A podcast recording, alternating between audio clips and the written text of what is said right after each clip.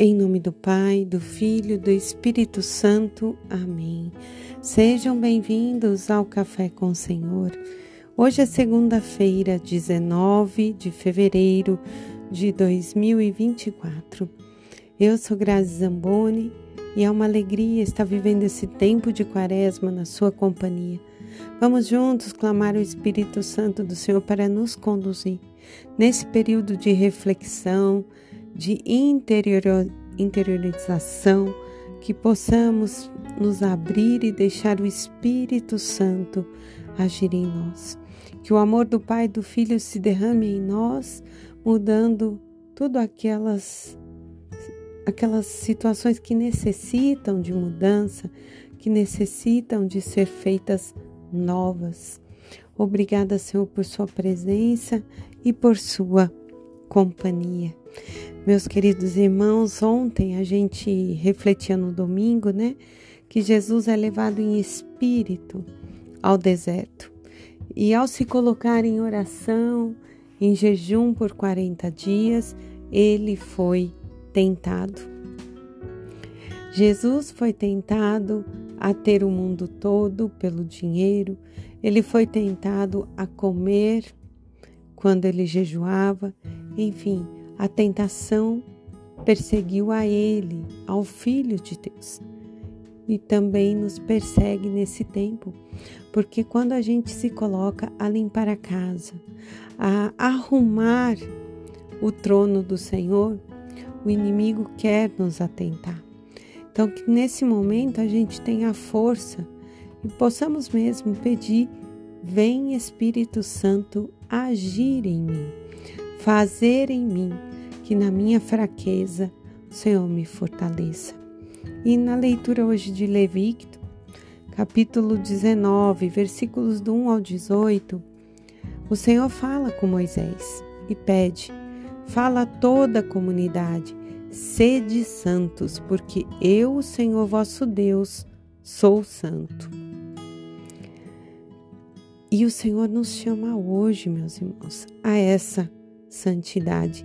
E o que, como que é ser santo como como Senhor? É pertencer a Ele.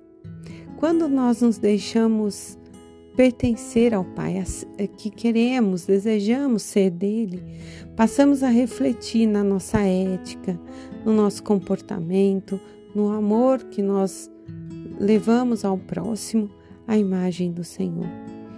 Quando nós tememos ao Senhor de todo o nosso coração, e o temor, eu sempre digo, não é ter medo de Deus, mas é ter respeito, é amá-lo, colocá-lo em primeiro lugar na nossa vida.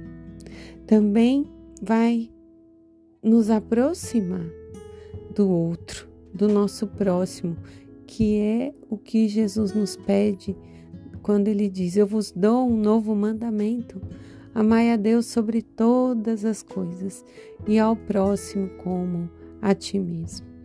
Fazendo esse tripé, nós vamos estar nos assemelhando e vamos estar buscando concretizar essa santidade em nós.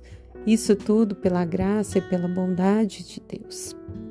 E o Senhor também vai dizer a Moisés para que o povo honre aos seus pais, ao pai e à mãe. E aí nós já estamos, né, dando início ao mandamento ao próximo. Nós precisamos amar aqueles que nos geraram, independente da situação que foi que isso aconteceu.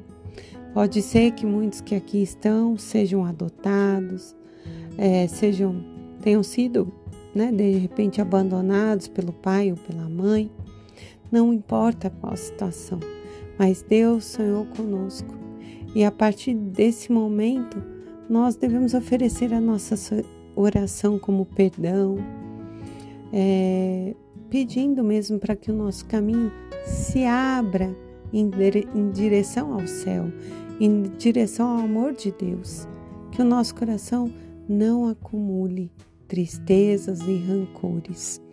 O salmista vai dizer: Ó Senhor, as vossas palavras são espírito e vida.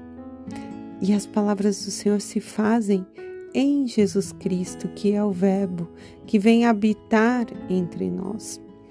Jesus, ao estar nesse mundo, vai fazer com que tudo aquilo que não estava sendo compreendido, de acordo com o que o Senhor tinha pedido a Moisés na lei, seja agora compreendido porque Ele vive a palavra, Ele é a palavra. E hoje traduzida pelos evangelistas para nós. E a palavra hoje é de Mateus, no capítulo 25, versículos do 31 ao 46. E Mateus vai nos revelando aqui nas, em suas palavras que Jesus disse que quando o Filho do Homem vier em sua glória, todas as nações da terra serão reunidas. Então o rei dirá aos que tiverem à sua direita: Vinde, benditos do meu Pai Recebei a herança que meu Pai preparou desde a criação do mundo. E aí ele explica: porque visitastes doente, destes de comer, destes de beber, acolheram aos que não tinham pouso, deu roupa para quem estava nu, visitou doente, aquele que estava na prisão. Mas também haverá divisão, o momento do julgamento. Então esses serão condenados ao fogo eterno. Porque e esses vão perguntar por que, Senhor? E Jesus vai dizer: Não fizestes essas obras para comigo, mas nós não ouvimos, Senhor, pois aqueles que vocês desprezaram eram a mim que vocês estavam desprezando. Então, esse olhar em comum para com o outro. Nós não somos superiores, somos iguais. Todos somos iguais. Não existe diferença de raça, de cor, de língua. O Senhor veio para todos. Alguns o acolheram, outros não. Mas não nos cabe. E sim, Jesus nos convida exatamente a praticar as obras de misericórdia. O mundo vai melhorar e as portas do céu vão se abrir a partir desse pilar, as obras de misericórdia. Nós temos 14 obras de misericórdia, sete obras corporais e sete espirituais. As sete corporais que Jesus cita aqui são dar de comer, dar de beber, dar pouso, vestir os que estão nus, visitar enfermos, visitar os presos e enterrar aos mortos. Quando nós praticamos essas obras, nós estamos nos assemelhando ao amor de Deus. E depois as espirituais, que é instruir, ou seja, ensinar aos que não sabem, aconselhar, é, dar aquele bom conselho, mostrar o verdadeiro caminho, consolar é a terceira obra, aliviar aqueles que estão sofrendo. O que eu posso fazer nesse sentido?